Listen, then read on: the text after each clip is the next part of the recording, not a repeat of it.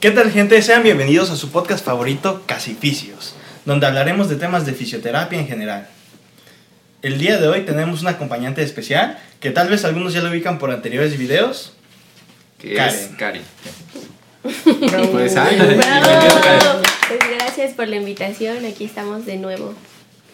Y pues el día de hoy queremos hablar de varios temas, pero vamos a iniciar creo que con algo que quedamos hace como cinco minutos, Así que es. era sobre la pasantía, ya que estamos a dos meses de acabar y vamos a ver qué tal, qué tal fue nuestra experiencia en esto.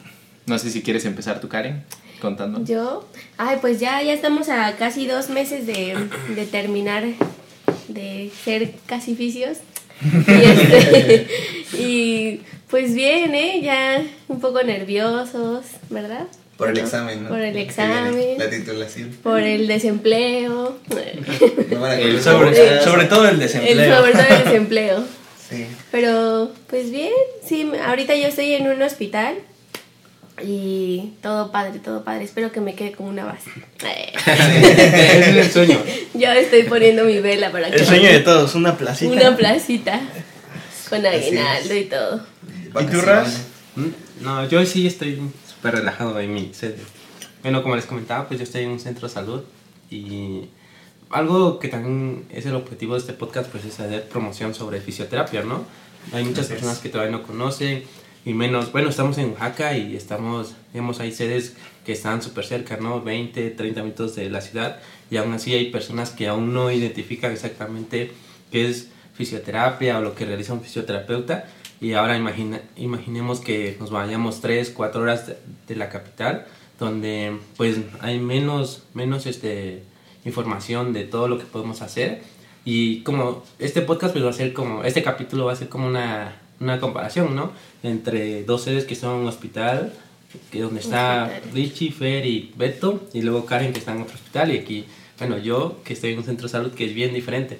Sí. El primer, la primera diferencia que es bien notable es el área, ¿no? De fisioterapia. Bueno, en mi centro de salud solo tengo un consultorio, está el escritorio, la, bueno, una camilla que ya es como un poquito vieja, ¿no? Esas son de metal. Esas que son de metal De por metal abajo, ¿no? y el De colchoneta. primeras, sí. Esa, esa es este, como mi área. Y Ok. ya, a ver, comenten su área, cómo está integrada en hospital. En el hospital psiquiátrico, este, sí tenemos un área bastante grande. De hecho, nos comentaban que no tenía mucho que la habían aperturado. Y pues sí tenemos bastante material. Tenemos, son tres, tres habitaciones, ¿no? Para atender Sí. pacientes, cada uno con su camilla, pero pues es una base de madera, como una cama y una colchoneta. Este, y un área como principal donde hay unas barras que están un poquito viejas. No las puedes usar bien porque se sume Se caen a cada Ah. rato. Este, un espejo chiquito y unas rampas con escaleras. Y ya material, pues sí tenemos una que otra liga, pues, mancuernas, polainas, pero muy básicas, nada más. No Pero sé. al menos tienen material. ¿no? Bueno, al Sí, menos sí, sí, Sí, al tenemos. menos tienen área. área. En, en el mío no hay ni siquiera área, estamos rondando ahí. Creo que la, la única que tiene área es traumatología, pero igual es un cuartito, una cama y ya. Si quieres trabajar, pues tú llevas tus propios materiales, ligas, este, pues lo que vayas a poner de ejercicio o de otras cosas. Pero no, ni siquiera hay área ni que dice fisioterapia. Sí. Somos los Ah. abandonados. También me confundí, ¿no? Yo pensé que estabas con Fer y... No. No, No, yo estoy igual, aparte yo estoy Ajá, en otro hospital, Pero pero, tampoco tengo área. Y digamos que nos prestan un consultorio de cirugía, porque no está el de cirugía. Entonces, este, ahí igual, la camilla de metal, Ajá. acolchonadita, un escritorio y ya, es lo único que hay. Igual, si quieres trabajar, tienes que llevar tus ligas, todo, todo lo que tengas. Ok. Sí, eh, bueno, ahora, bueno, ya que comentó Karen este, sobre las áreas donde rotan, bueno, también es lo que platicamos en el directo, ¿no? ¿Te acuerdas? Ajá, Que hace, sí, sí, sí. No, ya como Dos. cuatro, no, sí, fue en ¿Sí? agosto, agosto. ¿Cuatro meses? Ajá. Bueno, ahora, bueno, Karen, ¿nos puedes comentaremos cómo es tu primera rotación o cómo es, llevan las áreas de fisioterapia? Sí, pues ahí rotas por las cinco áreas de, mm, del hospital, que es unidad de cuidados intensivos y urgencias. Ajá. Ahí tampoco hay área, pues estás nada más, cada que te llaman o cada que hay pacientes, pues ya eh, pasas, pero te sales. Y también está pediatría. En pediatría abarcan seis áreas. Entonces también pasan por lo, pasamos por las seis áreas a, a trabajar con los chiquitos, que es USIN, eh, UTIN, crecimiento y desarrollo, escolares y lactantes y urgencias pediátricas. Entonces igual por las ahí está súper pesado. Ajá. Y después también está traumatología y ortopedia, cirugía y especialidades, medicina interna y ya dije las cinco, ¿verdad? Ajá. Sí. Sí, creo, que, sí. Bueno, sí, creo, esas. creo que Karen es la que tiene más este Trabajo. No, no, más variedad de Más variedad. Más Así sí, de todo. Beto y Fer. Fer nada más tienen psiquiátricos y es general. ¿Y tú? Sí. No, yo es como que el centro pues de te cuento es como de unidad básica, ¿no? Así como de pues van pacientes crónicos, hipertensión, diabetes y ya de ahí pues lo más común es lumbalgia, este fracturas, úlceras que lo chequeé apenas. ¿Qué más de ahí? Estimulación temprana me enviaron a dos pacientes, pero era porque fueron prematuros y tenía que re- revisarlo. Eh, y ya hacíamos es como más general el área. Sí. Ahí en el hospital sí había área, o sea, sí podías pasar a todas las áreas, pero por la pandemia ahorita solo tenemos de medicina interna. Entonces son ya pacientes que ya están internados, que ya les hicieron su prueba COVID y salieron negativos. Entonces ya con esos pacientes pasamos. Son los únicos que hay, porque todo lo que es consulta externa está suspendido por el momento. Sí. Sí. Pero antes también pasaban a cirugía ustedes, ¿no? ¿O Sí, no? sí, pero por lo mismo de la pandemia está suspendido todo eso. Mm, Porque sí pasaban, pasaban a cirugía de trauma y ortopedia. trauma, eso está Y padre. veías, este, sí, bueno, me habían contado que cuando ponen las prótesis de cadera, ¿no? Más común. Y este, pero pues ahorita por la pandemia está todo en suspenso y puro de medicina interna. Sí. Nosotros sí vemos algunos pacientes de consulta externa, ¿no? Pero Sí, de vez en cuando. hubo, hubo un tiempo cuando el semáforo se puso en verde por primera vez, fue como de... Y empezaron a llegar Verde. pacientes, verde. Fue que llegaron un montón de pacientes, ¿no? Y ahí sí, Sí. a pesar de que si son pacientes psiquiátricos, pues la mayoría de esos pacientes están con- Medicados, medicados, controlados. controlados. Ujú. Entonces sí llegan de varias cosas. De hecho creo que te tocó, ¿no? Fuiste tú el que atendió al último paciente que tenía algo en rodilla, no me acuerdo qué era. Ah, Que, sí. que llegó, ¿no? El último. Sí, y distensión de ligamentos. Y es como de, pues sí llegan algunos, pero, pero usualmente atendemos casi siempre a los mismos pacientes durante pues ya casi el año, mismo año. Como son los pacientes que crónicos, los que ya viven en el hospital, son como a los que les damos esa atención, pero ver pacientes nuevos no nos ha tocado Es mucho. Es muy difícil, complicado. complicado. Bueno, ahora que ya está Karen acá, pues a lo que el la primera área que mencionó, unidad de cuidados intensivos, ¿no? Eh, eso es interesante para un fisio que recién sale de la uni, ¿no? No te llevas primeros auxilios, no sabes qué es un monitor, no Sí. sabes de oxígeno suplementario, ¿no? Este, Ajá. ¿Cómo fue tu fase ahí, Karen? ¿O Pues- cómo fue con tus compañeros? Porque también hay más, ¿no? Fisios. Ajá. ¿Cómo es la interacción? Y pues esa fue mi primera área, de, de hecho, y sí, se me dificultó un montón porque en la uni no te enseña, bueno, Ajá. pues lo tocas, ¿no? Como las escalas que se usan en unidad de cuidados intensivos y eso, pero no, no te enseñan en qué, qué hacer en un paciente que está todo conectado y hay cables de derecha, izquierda, sondas por todos lados. Ah, sí, sí. Entonces, ah, sí, es, es fácil hacer un trabajo pulmonar, por ejemplo, yo aquí te hago, pero pues tú estás despierto, ¿no? Y alguien que tiene conectado, eh, monitorizado de signos vitales, pues cómo le vas a hacer vibraciones, de cómo le vas a hacer compresiones, ¿no? Entonces ahí sí se me hizo eh, difícil, pero pues vas aprendiendo y conforme a las experiencias. Igual sí me llevé alguno que otro susto de, de ni bien tocarlo y se le sube la frecuencia cardíaca o, Sí. o se le baja la saturación y empieza 95, 90, 84. Y yo dije, yo antes pensaba que no se podía bajar de 85 de saturación. Pero no, así llegué a ver hasta 78 y, y yo sí me quedé así nada más con mis guantes. Ya te hacías Pero, el título. Ajá, yo así, sí, ya me hacía yo bien este, descartada del servicio. Sí. Pero, pues sí, es que es diferente de cuando, de lo que te enseñan a la universidad, allá aplicarlo en, en esa área. Pero es un área que creo que sí se necesita mucho, mucho la fisioterapia, porque ayuda, así ves cómo salen los pacientes en, en cuestión de lo respiratorio y cómo se va extubando ese proceso de que tiene ventilación mecánica y ya después pasa a otra modalidad, ya termina con puntas nasales y de las puntas nasales pues ya no necesita oxígeno. Sí. Ujú. A, a mí me hubiera gustado estar así, en unidad de cuidados unidad de intensivos. Y bueno, ahora como dijo Karen, que pues muchas cosas que, vimos- que lo vimos así por súper general en la uni, ¿a ustedes qué les hubiera gustado saber o que les enseñase en la uni? Yo que igual todos los que están en medicina interna, pues igual están conectados, entubados. Ajá. Sí me hubiera gustado un poquito más de eso, porque sí llegué y te dicen, sí, los monitores y eso, pero no te dicen que hay en el monitor, la información que te da, todo Ajá. eso. Lo que me hubiera gustado conocer un poquito más a fondo, ¿no? Pero pues igual no me iba a imaginar que iba a terminar en un hospital viendo eso, entonces sí, me hubiera gustado profundizar más en esos temas, ¿no? De qué hacer con tanto cablerío que tienen conectado. Sí. es interesante porque en realidad, eh, ahora que recuerdo, nunca llevamos una materia como tal de fisioterapia hospitalaria. Entonces, sí Bueno, sí la llevamos, Sí, sí la llevamos, O sea, pero no vimos como tal ese proceso. ajá, ese proceso. No vimos a profundidad en sí eso, ¿no? Sí, Solo porque- vimos teórico y como Así definiciones es. y hasta. Bueno, porque todo estaba encaminado como a poder decirlo Sí. pacientes externos. o sea, no en una cama, como lo menciona Karen, con monitores, con cable, con oxígeno. Sí, una práctica todo. hubiera estado bien, ¿no? Porque si dices, si te dicen, "Da- vas a dar vibraciones, ¿no? Pero no te imaginas cuando tienen todo el cablerío. Sí, no Sí. como, o sea, pasar con cables. Y, y más que ahí, pues no les importa mucho de que si, si trabajes eh, con lo que, pues con el paciente, sino les importa preservar su vida, pues, que, Sí. que esté bien, que esté estable hemodinámicamente. Y ya no tanto de que, ah, a ver si sí puede mover el pie. No, pues primero a ver si puede respirar, a ver si se mantiene bien. Y ya. y hasta me este, imagino que el cambio de posición de ser difícil, ¿no? Sí. Sí, mucho. Yo no sabía que, cuando entré, yo no sabía que existían, eh, bueno, A que ver. hay camilleros, o Ajá. sea, que nos ayudaban, Ah, pues. sí.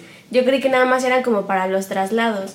Y son pocos los camilleros que se acercan y dicen ah, que estás movilizando y dicen, ah, a ver, yo lo lateralizo. Y ya, y yo las primeras veces sí te habla mucho de higiene de columna y no sé qué, pero pues ahí se te olvida desde el ancho de la cama y Luego, todo. Sí. bueno, a mí me ha tocado camas que no se pueden modular en la altitud y es donde también se sufre un poquito para la espalda. Ajá, o Así estás es. en la cama, zzz, así, zzz, O el tamaño del paciente. Sí, el también tamaño Ajá, del paciente. no, sí. Me tocó una paciente que usaba una cama especial porque pesaba como 140 kilos, creo. Ajá.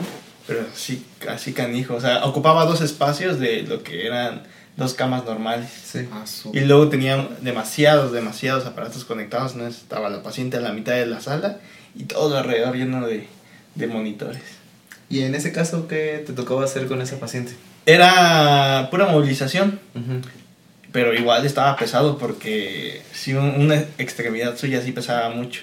Y luego la cama no se podía modular en la altitud, entonces sí, Mm. sí se Y eso que. Richie está fuerte, ¿no? Sí. Sí. A ver, a ver, A ver. A ver. Ya. Ya, ya van, ya van. Ah, otra, otro, otro punto que dijo Karen así interesante es de la interacción, ¿no? Con un camillero que también... Sí. Bueno, eh, también es una... Como que eso falta en la uni, ¿no? En la uni nos mandan a sedes así, como EUR, este, DIF, clínicas o particulares, pero nunca vemos así como paciente crítico, ¿no? En ese, en ese No. caso. Sí, ¿no? Sí, no, no tenemos prácticas en hospitales. Pues Creo que antes había. en el ISTE, pero el. ISTE ya tiene un, este, ahí, ahí, ahí sí tiene área. Ah, porque Pero- sí te pero- tocó pero- rotar ahí, pero- ¿no? Ah, Pero ahí, pero- ahí no, este, no ibas a piso. No, no, no, no. Eran los que te llegaban. Solo los que llegaban. Y de Ajá. repente te llegaba alguno de, de EBC, pero en la fase aguda, y ya- pero te lo bajaban, no es como que fueras a verlo. Ujú. Ah, ok. Sí, no, no, así de tan conectado, ¿no? Ujú. Ah, y otra, que- otra un área que dijo Karen, bueno, es la que menos me gusta, ¿no? Pediatría. Ah, Creo que Sí, ah, no. Bueno, no, no sé. qué Aquí tanto- a todos creo que todos, estamos de acuerdo, al menos ¿Todos aquí. también todo? Sí, Sí, no. no. Sí, los niños no. Respeto para los fisios que les gusta la Sí, mucho no, que tienes que tener como paciencia y ese, Ese don de ese don de, de interactuar con los niños, ¿no? Ajá, así Porque hay es. gente a la que se le da así como que... Natural. Por ejemplo, si tal vez alguno de nosotros tratara con los niños, se nos dificulta, pero hay gente que... Nos acabamos si nada, ¿no? agarrando con el niño, ¿no? Ajá. Sí. Y luego ni lo tocas y ya llora, o Ajá. ni siquiera le haces nada y ya llora. ajá. Ah, pero en, en, este- caso, pues Karen me da prematuros, ¿no? Sí, sí, sí, desde... desde Que no sí. llegan a término. y No, eso. no, no, no, de pretérmino. Por ejemplo, son chiquititos, ¿cómo, cómo- qué haces ahí? Así, ¿Cuál fue tu experiencia en esa Y área? están en Mm. incubadoras, ¿no? Incubadoras. Sí, sí, sí. Y también Con con, oxígeno. con oxígeno, con tubos por todos lados. Y este, me acuerdo mucho de, de una que creo que nació de siete meses. Ajá. y este y estuvo como tres meses ahí en el hospital pues hasta completarse más o menos y, y pues también en pedi- llevamos pediatría pero nos enseñan ah sí bien chingón con el muñequito de que lo mueves mueves sus piernitas y pues no le Lo pasa agarras así, nada ¿eh? pues hasta lo agarras de los reflejos y quién sabe qué Este no llora. Ajá. Igual casi siempre vimos puras patologías más comunes, pero no vimos como tratar a un prematuro o, Sí, sí, sí. o a alguien, a un bebé intubado y todo Sí, eso. ¿no? no. Sí, eso sí está, falta bastante. Sí, es súper diferente llegar y atender a alguien. Ahí sí le tuve que leer, ver videos de, de justamente fisioterapia pediátrica, pero en, en la en unidad de cuidados intensivos neonatales. Porque sí es más difícil que, ah, sí le muevo la piernita, pero aquí ya el cable se está desacomodando o tiene algún, algún tipo de sonda, ¿no? Ok. Entonces, este, o también a los que mm, tienen, están amarillitos, que tienen lo de la ajá, ictericia, eh, con la fototerapia, ¿no? Y ya les tienes que tapar con el antifaz y estar todo haciendo con el guante y sientes bien caliente acá. Y pues sí, no es... Wow. Por ejemplo, esto nunca lo vimos, ¿no? Sí. Nunca, Nunca. nunca. Y yo Ah, sí tenía un montón de miedo, porque a mí no me gusta mucho la pediatría también. Pero sí, pues ya estando ahí, no nada más es por cumplir, sino sí les decía, ay, mi vida, pues les tienes que hablar, Sí, pues. sí, sí.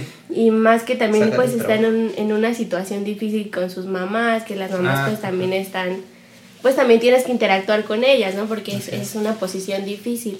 Sí, aunque no te guste, pues tienes que ser profesional y, Sí, pues y dar sí. lo mejor de ti en ese Sí, momento. sí, sí. ¿Y qué tal la presión con los doctores? No, no hubo mucha. Mm, no, eh, hasta ahora sí hemos trabajado bastante bien. Pues es algo que también este, comentábamos que no nos enseñan tanto a trabajar en equipos y te dicen, ah, pues sí, te van a llegar pacientes porque te lo van a referir. Pero ahí ya ves que, que el doctor tiene su, pues, su área de, de farmacológica y sabe todo, ¿no? Le indica. Tú con, con la función, todo eso.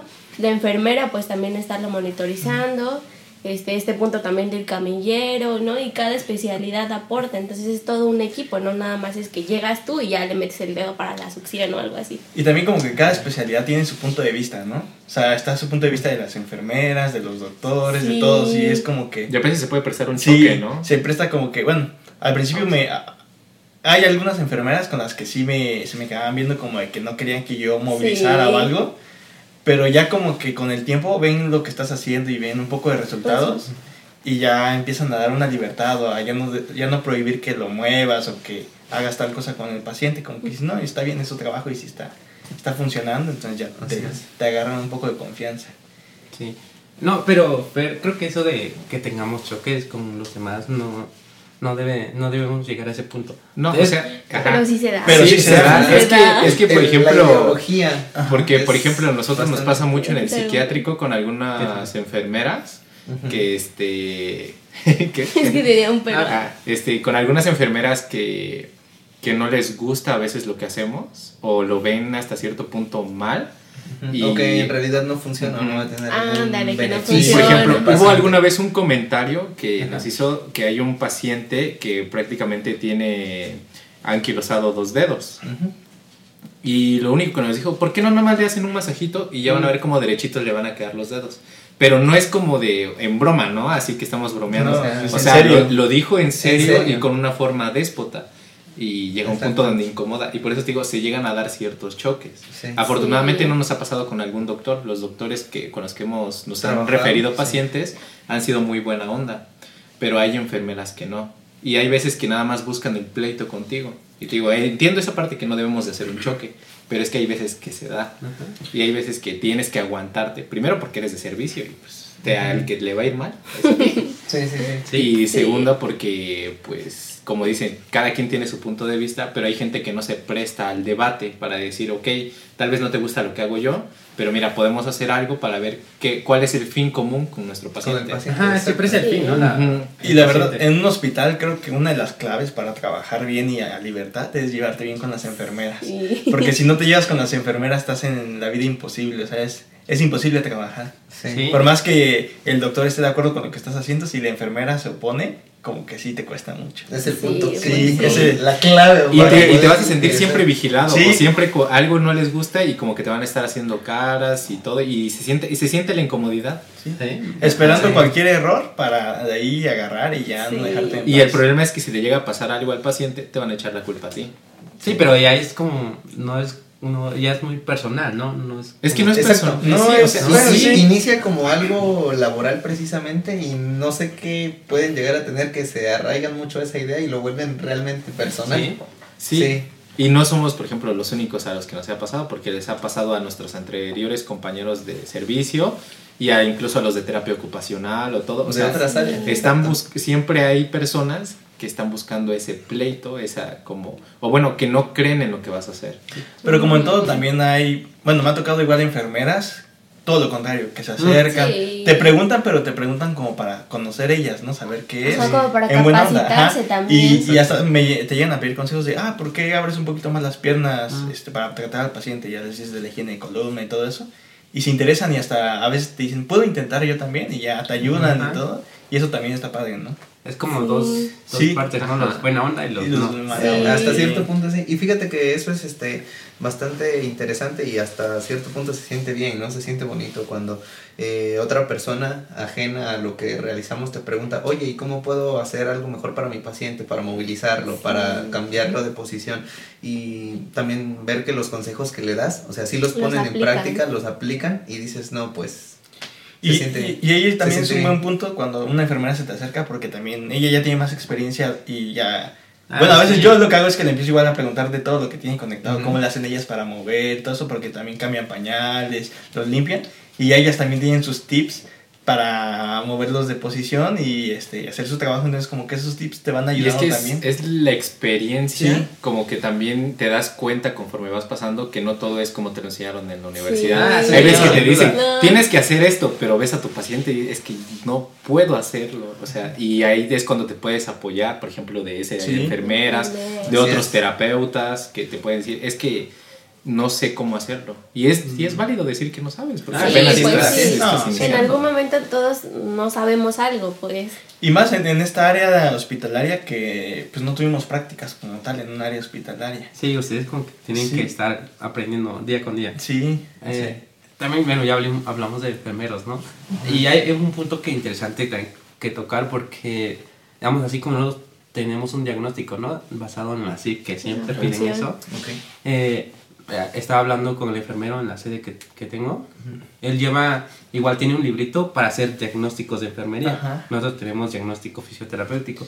Y él como que tiene para EBC, este, para hipertensión arterial. Y su, su libro es como se llama Nanda, creo, para diagnóstico de enfermería. Creo que- Y como que eso es un punto, como no, yo nunca sabía que ellos también tenían Ay, yo diagnóstico específico, ¿no? enteré, sí. Y vas y dices, no, pues, ¿qué onda? Este, y si haces una comparación entre lo que ellos pueden, su diagnóstico y diagnóstico, pues al final coinciden, ¿no? En ciertas partes y es como, puedes basarte en esto, digamos, tiene hipertensión o está en unidad de cuidados intensivos y no, ti- no tienes que movilizarlo tanto, ¿no? Porque baja la presión. Y entonces es una relación, ¿no? Una conexión entre ellos.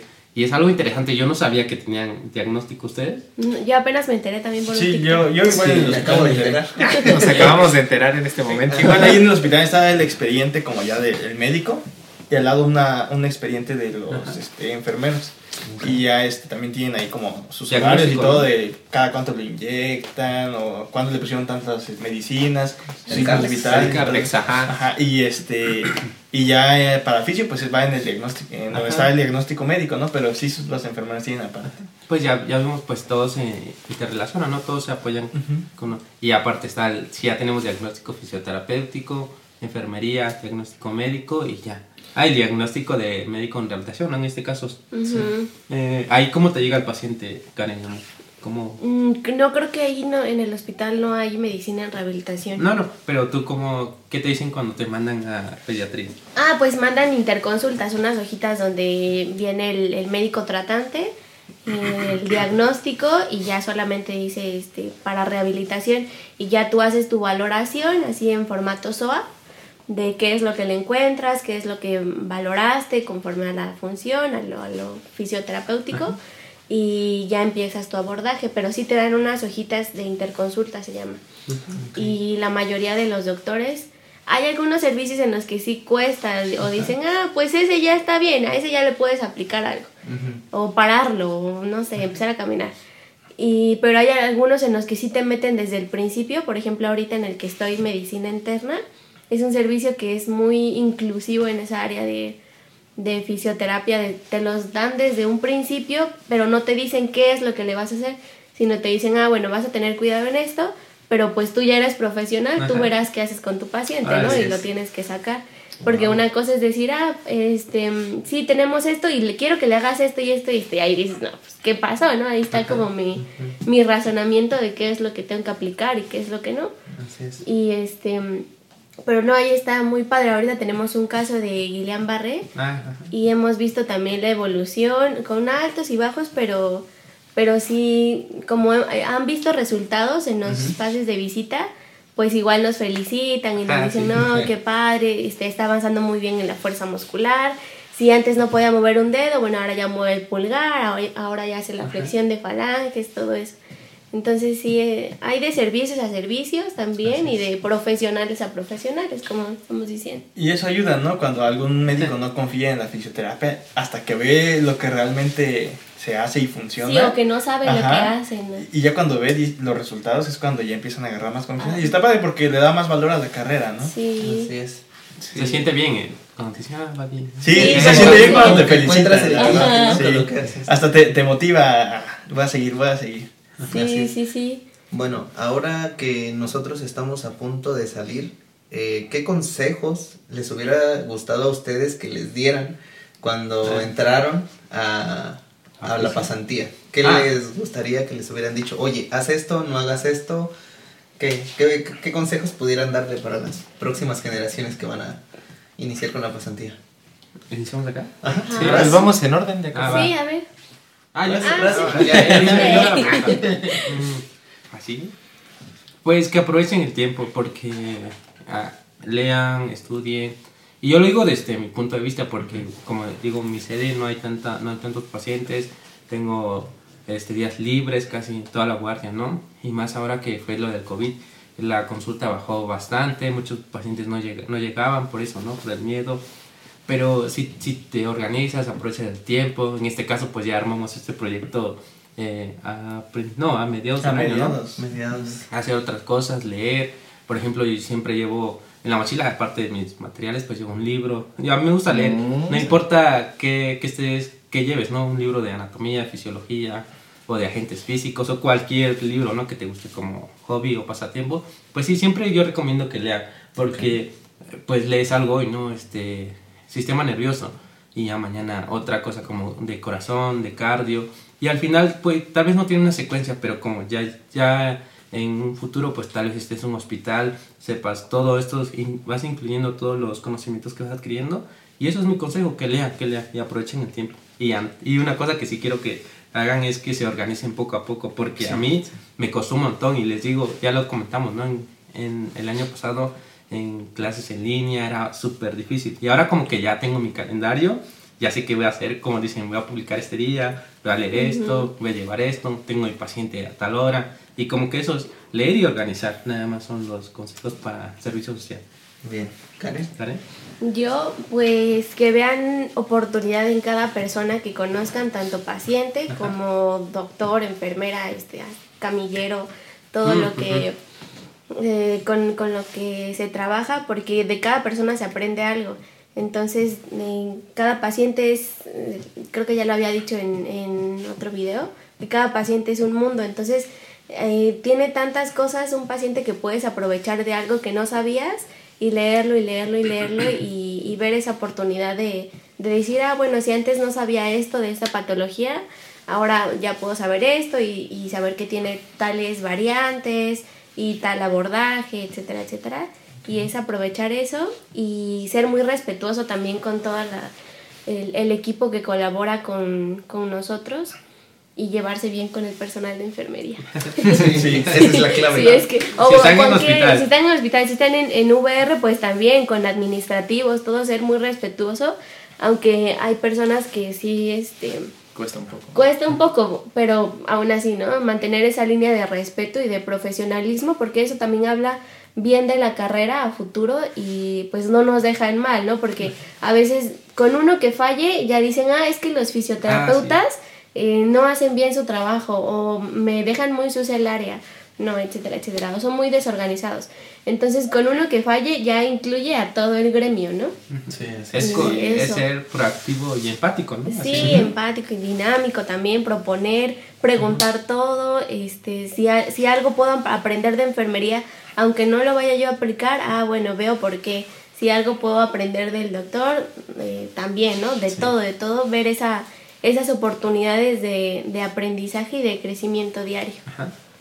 Sí, Fer, bueno, Fer. agregándole, aparte de, para no estar repitiendo lo que ustedes ya dijeron, creo que un consejo muy importante es que no se dejen llevar por los nervios, que no dejen que les ganen, que se avienten, no tengan miedo a equivocarse, porque todavía tienen esa oportunidad. Eso sí, obviamente no van a ir a equivocarse a lo loco, tienen que este, ir al menos con una base sustentada, tienen que aventarse. Y ese, eso es en general en cualquier cambio, en cualquier cambio que tengamos, porque por ejemplo cuando salgamos del servicio, pues también vamos a tener otro tipo de cambio, otra, otro tipo de vida. Entonces, aventarse a, este, y nunca subestimen al personal que está en, en su hospital, en su VR, en lo que sea, porque aunque hay veces que tal vez no sean que, maest que ya tengan maestrías, diplomados, doctorados, a veces son personas que saben muchísimo por la misma experiencia que tienen. El tiempo Y laboral. que incluso esas son las personas que más te pueden ayudar a formarte laboralmente y formar un carácter para poder seguir en el caso de, pues, como un fisioterapeuta. Pero eso sí, no tengan miedo a equivocarse y con eso y agregándole la, organi- la organización, el respeto, la empatía, este, se les va a hacer muy ameno su servicio y Sí. muy tranquilo. Y Igual que se apoyen, se apoyen de la gente que está alrededor de ustedes, o sea, ya sea enfermeras, cuidadores, este, doctores. Siempre, siempre que tengan una duda, traten de resolverla, ya sea en el momento, si tienen con quién acudir a, a preguntar a algún doctor o alguna enfermera. Y si no, léanla porque les va a ayudar mucho en un futuro. A veces les puede llegar un paciente con cuestiones similares. Y al haber resuelto esa duda, pues ya vas a poder practicar mejor con el siguiente paciente y mejorar cada vez. Y siempre practiquen, practiquen todo. A veces hasta si este, piensas que es algo básico, practícalo porque te va a ayudar para un futuro. ¿Y tú, Eli? Así es. Am, pues igual, como agregando ya un poquito a todo lo que dijeron, yo creo que lo único que les podría aconsejar es que aprovechen su tiempo libre, ¿no? Agregando lo que dijo Richie por empezar, eh, ya sea practicando desde lo más eh, básico. La verdad es que yo cuando eh, ingresé al servicio social, eh, se me había olvidado prácticamente cómo hacer gonimetría, ¿sabes? Y llegando, llegando me tocó mi paciente y yo de... O sea, ¿qué, onda, ¿qué hace? Y Guarden ese este, sonido, por favor. Sí. borren. Este, o sea, así me quedé de a seis, entonces dije, no, vamos a aprovechar el tiempo. Y eso, eh, traten de apoyar en este caso, si tienen la oportunidad de tener algún practicante, háganlo, porque eh, también en la parte cuando alguna vez nos tocó ser practicantes y nadie nos apoyaba o nos decía, Sí. nos trataban de, ah, todavía estás aprendiendo, vete por ahí, o sea, como que no. Eh, aprovechen ese tiempo para aprender ustedes mismos, para educar a otras personas y que realmente ese crecimiento como profesionales de la salud que somos se vaya viendo en todos los aspectos, ¿no? Sumándolo al respeto, sumándolo a la organización personal y pues al final de cuentas llevar una buena interacción con, con todos los pacientes, con los doctores, con demás personas afines dentro del el hospital. Y que es normal también de que van a tener momentos de mucho estrés. Así es. Porque va a haber momentos donde no van a saber ni dónde les llueven los madrazos. Pero pues es normal, es parte de... Y que el año se pasa muy rápido. Uno Sí. eh, cuando entras dices, no, ¿cómo se me va a pasar rápido? Pero pues ya ahorita ya estamos a dos meses de No, acabar. sí, sí. Y en verdad que pasó muy, muy rápido. Que hasta como que te empieza a entrar la melancolía, como de, no manches, qué tan rápido pasaron cuatro años y medio de carrera, un año de servicio, y ya prácticamente ya estamos a punto de, ya nomás es la titulación. A Bueno, punto de- nada más, Nada más. nada más entre comillas. A punto de ser casi fisios. Casi. Eh, sí. Bueno, el servicio social pues es más experiencia, ¿no? Sí, Que te genera. sobre todo experiencia. Sí. Sí, Aparte, obviamente, todo el conocimiento, tienes que aprovechar la experiencia que te va a dar. Porque puede que veas pacientes que tal vez en una consulta normal o en algún otro lado no llegarías a ver, ¿no? Ah, bueno, también. O llegan a ver patologías raras que dices, "Ah, no sabía que existía. O no hay mucha información eh, del tema y eso te hace indagar, indagar. Y te prepara, ¿no? Para Sí. la vida laboral, que es otro tema que vamos a... Sí, Ya y de hecho que no, te, que no te cierres también a una sola área, porque a mí también me estaba pasando al inicio de que dije, ah, yo quiero atender puro deportivo, puro de esto, pero pues en el hospital psiquiátrico nos llega todo menos un paciente deportivo. Deportivo, Sí. Entonces, este, es esa parte de, pues, vas a tener que aprender de todos lados. Y al final el aprendizaje siempre es bueno.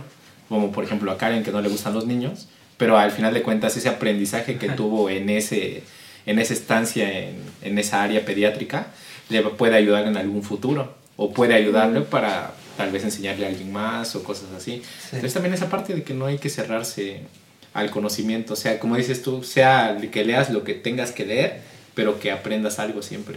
Que no hay una frase, ¿no? Que dice eso, que ¿Cuál? no te vayas a dormir sin haber aprendido algo. Algo Ah, sí. día. algo así, no sé. Aquí ya motivación. ¿no? Ya Aquí la ya. marca 2021. Nuevo canal, motivación. Motivación, síganme. Ok, eh, ya comentamos esa parte de los consejos. Ahora, ¿qué experiencia les deja haber pasado ya casi un año en su servicio social? ¿Qué aprendieron ustedes en eso? Así, concreto.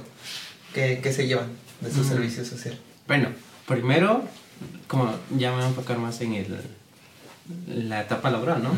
Primero, eh, así como que te das cuenta, ¿no? De lo que te espera, todo tu trabajo, tu horario, cómo debes este, interactuar con las demás áreas, pero lo importante es este, qué es lo que quieres hacer, porque siempre, bueno, en mi servicio social, varios, pero yo siempre como que tengo horas libres y platicamos y siempre me dicen, ¿qué es lo que tienes que hacer o qué quieres hacer? Y yo decía, no, pues quiero seguir trabajando, empezar a hacer, iniciar como algún proyecto con otros compañeros y así como esto. Y a mí me gusta, ¿no? Que la interacción, yo llegué al, al centro de salud y no sabían que era fisio, ¿no? Y empecé a platicarlos y ahora una doctora pues que también tiene interacción con su familiar con fisioterapia, está súper agradecida, ¿no? De fisioterapia y me dice, qué, qué buena onda que existan eso, ¿no? Que Sí. tienen, que ayuden bastante. También a otro, otro personal que interactúe también como dice, "Hey, ¿qué, este, ¿qué es lo que vas a hacer? ¿Qué, qué, ¿Cuál es tu proyecto? ¿no? Siempre me preguntan más sobre qué proyectos tengo, qué voy a hacer. Y como yo soy el más joven de la sede, literal, los otros ya de 28, no, 30 para arriba. Y como que tengo un montón de experiencias, güey, no te cases hasta los 30.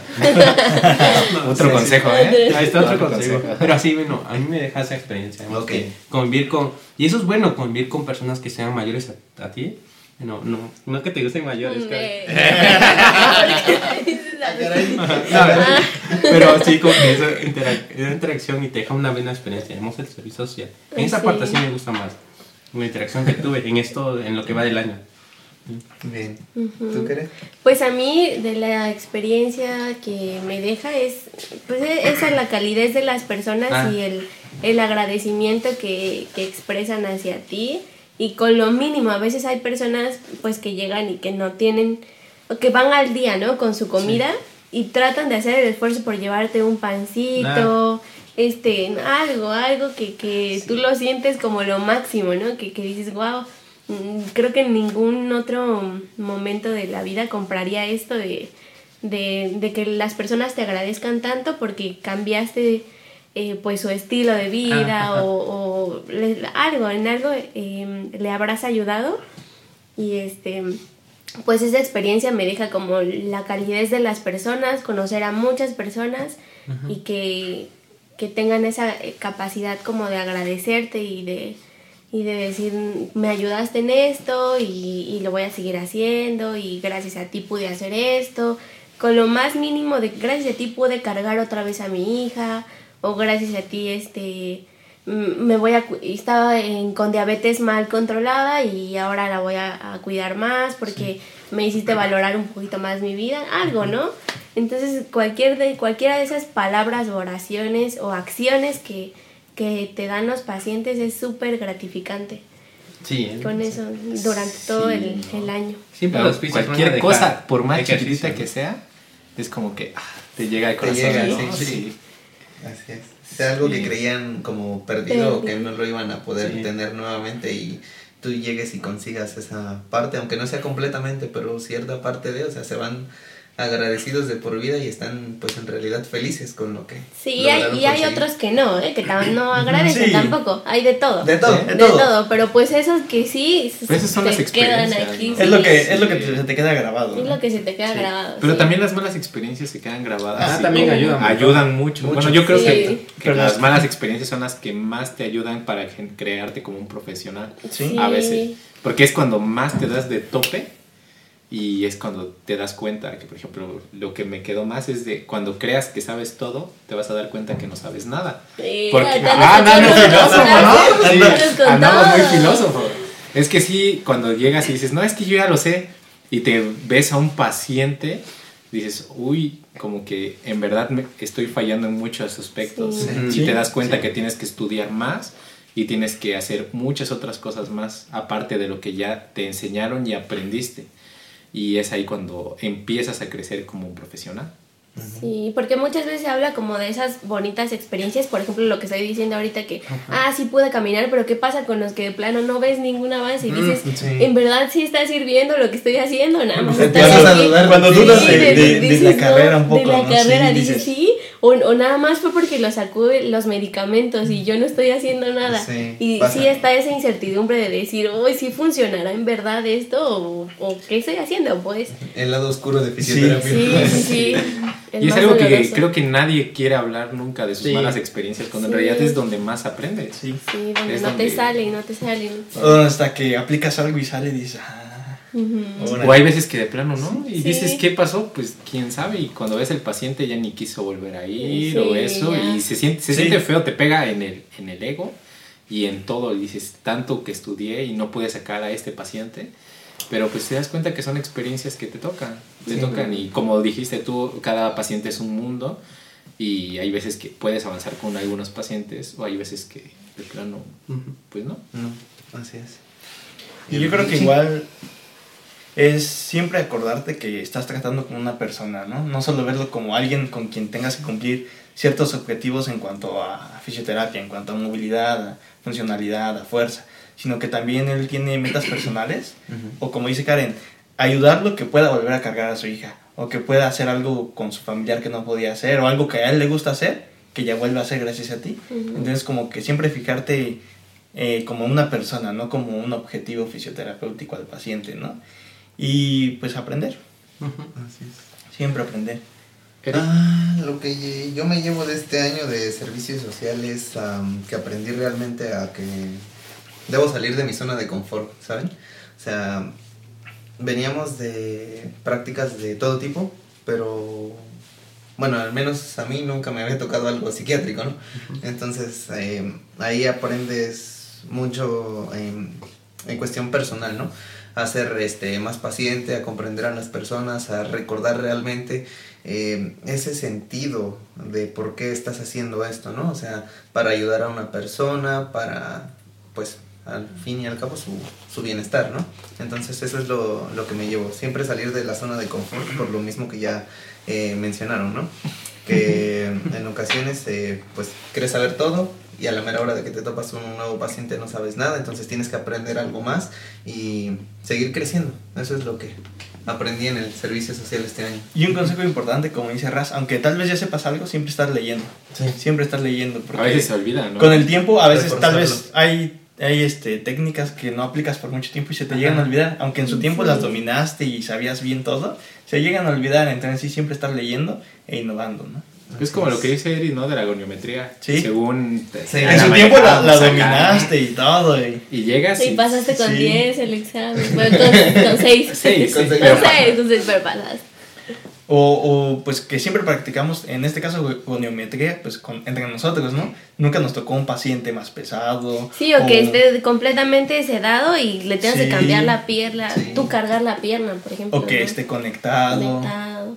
O que no quiera cooperar, también pasa, Así ¿no? es. Ah, Entonces sí. Sí, pues que- sí, a nosotros nos pasa Sí. muchísimo que Entonces- tenemos que ingeniárnosla de muchas formas a veces para que un poquito puedas cooperar, que puedan cooperar y puedas medio saber si sí o no, porque hay veces que de plano no se dejan y a ver cómo le haces y tienes una hora para hacerlo. Así, Así que, es. Imagínate una hora y evaluar a un paciente que no se deja, Sí, eso está pesado. complicado, ¿no? Sí. Sí. Sí, es muy complicado. Es y a veces se pueden poner agresivos. Ahora, en malas experiencias que dijeron que son las que más nos han dejado, ¿cuál es su lo que les ha pasado lo peor, digamos? Lo peor que me ha pasado. mm, bueno, creo que en este caso, como estoy en un ámbito psiquiátrico, eh, algo pues realmente incómodo, eh, puede llegar a ser eh, las agresiones que los pacientes te, te dan, ¿no? Porque, eh, pues como ponle el reflejo primi- primitivo que tenemos es el llegar a defendernos, pero ahí tienes que aprender a controlar esa parte de no le toques ni un pelo a tu paciente porque si no tú eres el que sale afectado y precisamente por lo mismo de que está en su proceso de enfermedad eh, no puedes hacer nada y si lo tocas y ya tiene, no sé, algún hematoma, alguna lesión, pues ya tú eres el que sale ¿Tú. Fer? Pues yo creo que lo mismo. Es que la mayoría de malas experiencias ahí fue por el trato de los pacientes. Sí. Porque es muy complicado. Llega un punto donde es muy complicado y te tienes que aguantar. Porque en parte es empatía de entender que pues es- tienen una patología psiquiátrica que a veces no pueden llegar a controlar. Bueno, la mayoría de veces no controlan. Sí, no están conscientes pero debes de aguantar. Debes de aguantar, por ejemplo, hay pacientes que literalmente agarran su excremento, medio disque les limpia y pues tienes que estar tratando con ellos. O a, a- a- se hacen pipí y así se te acercan, O te quieren abrazar, te escupen y son experiencias que dices, "Mm", pero te tienes que aguantar porque es. estás ahí y no puedes hacer malas caras, no puedes este, hacerte el digno, no puedes hacer absolutamente nada porque al fin y al cabo es tu paciente y debes de tener esa empatía de entender de que él no lo está haciendo porque quiere, porque quiere. es porque tiene algo que hace que tenga esas actitudes. Así es, es como en un curso que estábamos este, haciendo no mucho ahí en el hospital, que realmente decía que siempre nos enfocamos a la salud como Ajá. algo que solo es físico en Ah, general y ya no, entonces algo que se me quedó muy grabado de ese curso es que realmente no hay una salud como tal, sin primeramente también no hay salud mental. Tener en cuenta los factores, ¿no? Exacto. Sociales, Todo. ambientales, personales, psicológicos en, esta, en este caso. así es.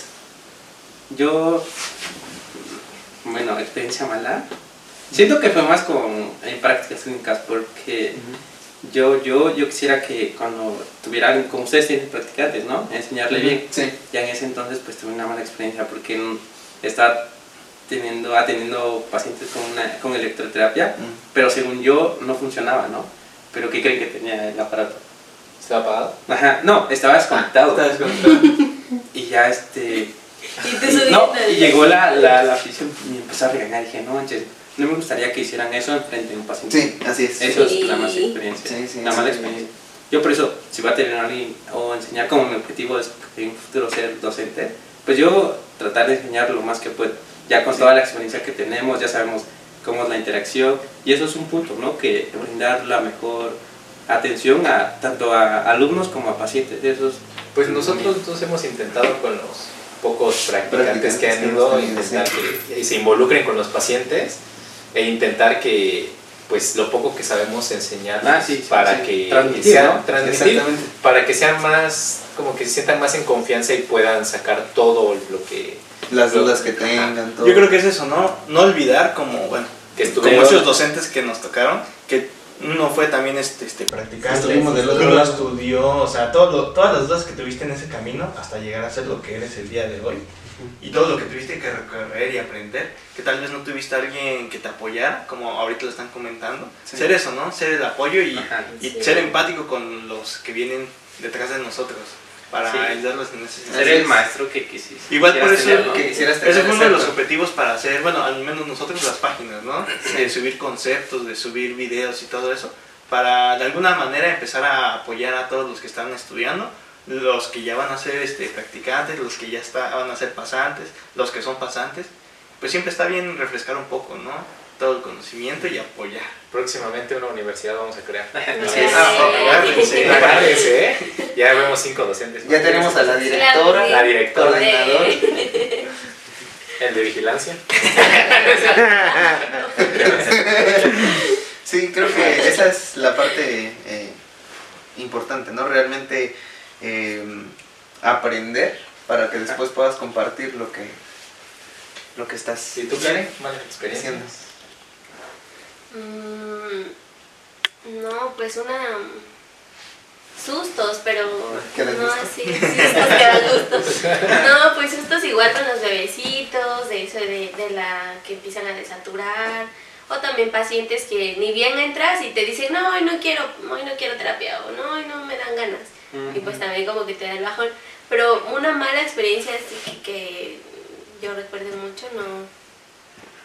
Sí, no. siempre es como... Pues altibajos, ¿no? Pero Sí. no este, no algo así que yo Que diría, te haya "Sí". quedado Ah, marcado. no, no, Ajá. No que te hayas quebrado un paciente o algo. no. A mí sí me tocó una. El servicio de práctica, sí. yo, yo sí me espanté porque, bueno, no tiene mucho que empecé a atender a una paciente Ajá. y apenas literal le estaba haciendo respiraciones porque me decía que como que no quería, ¿no? Y dije, mira, nada, vamos a empezar a respirar y a poco a poco convencerla. Hicimos tres respiraciones y me dijo, tengo ganas de vomitar. Dije, pero pues tomé el tiempo de que ya había pasado el desayuno y todo y se puso a vomitar. Yo dije, ¿qué hago? ¿Qué hago? En ese momento, pues agarré lo primero que encontré, se lo pasé y ya llegaba, se empezó a poner un poquito mal, ya llegaban los de enfermerito y me quedé ahí como dije, pues tengo que quedarme para que no digan que yo vine a hacerle algo y me fui, ¿no? y ya este, estaba yo así como en shock y hasta que se acercó la enfermera y me dice, no te preocupes, este, como si vieron mi cara y así que yo estaba hasta sudando. Si de por sí eres güero, ahora Ajá, estás dije, no, creo que es mi culpa, me dijo, no te preocupes, desde anoche le está pasando eso de que Ah. empieza a vomitar de la nada, así que no tuvo nada Como que Te ver. Ajá, y dije, ah, bueno, dije, aparte solo fueron tres respiraciones que pude haber hecho mal. Solo para respirar, ¿qué podría salir mal? Y sí, esas cosas. O como dice Karen, que se les empiezan a alterar los signos y dices. Sí, Pero a veces no es solo cuestión tuyo de, en cuanto al tratamiento que le estás dando, sino también Sí. efectos secundarios de todo el medicamento que les Sí, llegan sí, a, sí. a poner. Sí, otra parte, ¿no? Que siempre hay que tener en cuenta que no solo eres tú el que está tratando con el Sí. paciente, siempre. Siempre hay un tratamiento médico. Bueno, usualmente hay un tratamiento médico. Y hay que tener en cuenta también esa parte. Sí, Así siempre ver también el lado farmacológico, ¿no? O Todos los factores psicosociales, por Eh, eh, Ese sí, podría ser eso otro es bien consejo, ¿no? importante, Sí, ¿no? el También lado farmacológico. Sí, checar, aunque no nosotros no, no eh, tenemos la capacidad de prescribir medicamentos, sí saber qué hace cada medicamento, porque hay algunos que suben la tensión arterial, otros que de repente ni bien haces algo y ya está la tensión Sí. arterial baja, Sí. o, o están con algún este mm, clonazepam o algo así, Sí. y están muy, muy hiperreactivos, todo eso. Entonces, Pues más desde las saber- náuseas, el Sí. sí, todo. De ver que los medicamentos pueden ocasionar eso, ¿no? Ajá. O incluso el estrés que tenga la misma persona. Hay Sí. veces que Ujú. pueden llegar estresados o algo y Sí. pueden alterar muchísimo Sí. y pueden tener una crisis. Todo ese tema de la ansiedad y el miedo que también pueda llegar a tener el paciente al tratamiento, ¿no? Porque Ah, también está pasando, como dije, por una pérdida, ¿no? En el Sí. momento de es, tener la necesidad de ir a rehabilitación, está pasando por una pérdida, sea de alguna función o incluso de un miembro. que- proceso de duelo. ¿no? O sea, por un proceso de duelo, exacto. Sí. Entonces, pues también no eres tú el único que va a causar que él se ponga mal. Hay que Sí. tener en cuenta eso. Hay veces O también que- personas que, que se ponen a llorar ahí cuando... Ah, ¿No les ha tocado? La interacción, Sí, sí. Que, que se ponen a llorar cuando estoy y tú te quedas... Lloro con él ¿no? o que... No, sí. No, no hay nada que una palmadita, no hay. Sí, pero sí, esas son como algunas experiencias. Pues yo creo que con esto vamos a ir cerrando el podcast el día de hoy, ¿no? Sí, nada más, este, ves que hay un meme, ¿no? Donde dice, tú leyendo todos los medicamentos del paciente sin saber para qué Sí, se sabe. Sí. Y tú anotando Y tu todo. mente haciendo los cálculos, ¿no? Pues tiene cara de que hace esto. Sí. O también hay pacientes que dicen que no. Ah, les preguntas, ah, bueno, ¿qué enfermedad tiene? Y dicen, no, ninguna.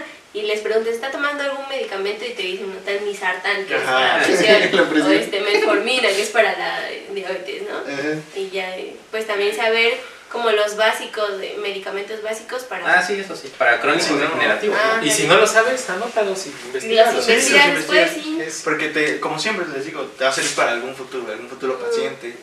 O al día siguiente que ya vuelvas a ver al, al mismo paciente ya vas a tener más idea, ¿no? Así es, a veces lo que parece como insignificante Sí. es lo que Sí. realmente marca Sí. la diferencia. Ah, dirás. No, este, a que conforme vas viendo los pacientes, pues te das cuenta qué tienen, ¿no? Qué medicamentos llevan y eso. Así es. Se, se te va grabando, ¿no? Sí, yo siento que el centro de salud es mucho Sí, es- Más saber eso, ¿no? ¿no? Los Sí. De los que, ajá, tener Sí. muy controlado ese aspecto. Pues la mayoría son crónicos, sí. hipertensión, diabetes, ¿qué más? Y ya, siempre es eso todos los días. Mm, ¿Qué más? Bueno, pues yo creo que ya con esto nos vamos despidiendo. Ajá. No hablamos casi de ningún tema que habíamos Que planeado hace cinco minutos. sí. Siempre sale. Hace cinco. ¿Hace cinco? Bueno, Hace hace un montón. ya una hora, ¿no? Ajá. Pero pues salió bien, creo, ¿no? Sí, más para servicio social, los que inician el los, próximo año. los próximos que vayan a iniciar ya en febrero, ¿no? Ajá, Y Febrero. profes que no nos ayudaron, ustedes saben quiénes No, son. ¿Algo más que quieran agregar? no, pues, Pues creo que, creo que es todo, solo em, recordarles que no olviden esa motivación por la cual iniciaron esta carrera, el objetivo, el sentido por el cual están entregando su vida por esto y pues a veces me sentía mal cuando me lo decían a mí, ¿no? Pero ahora llego a ese punto de comprensión de realmente si no estás en el camino que quieres estar, mejor cambia tu ruta, cambia tu rumbo, estás a tiempo, nunca es tarde, eh, hagan lo que tengan que hacer, pero que sea lo mejor para su vida. Y que no se estresen cuando no sepan algo. Lean nada más, lean de algo que no saben y Y apóyense de Siempre va a haber algún momento donde no van a saber algo. Va a llegar un punto.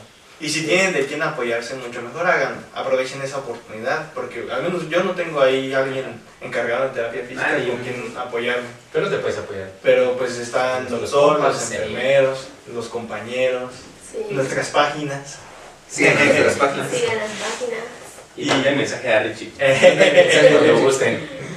No, pero sí es, y si algún día tienen alguna pregunta o algo, eh, creo que todos estamos abiertos a contestar. No es que seamos unos cracks, un- que sepamos todo, pero si no, pues entre todos lo investigamos y cualquier duda de servicio, de prácticas clínicas para los que inician, de algo, alguna referencia bibliográfica, alguna fuente, si la tenemos, pues con, con gusto se las estaremos pasando por... Así es. Sí, cualquiera En de las Instagram, páginas. nos pueden Sí, en Instagram. Por todos lados. Síganos como Eh, Future Therapy.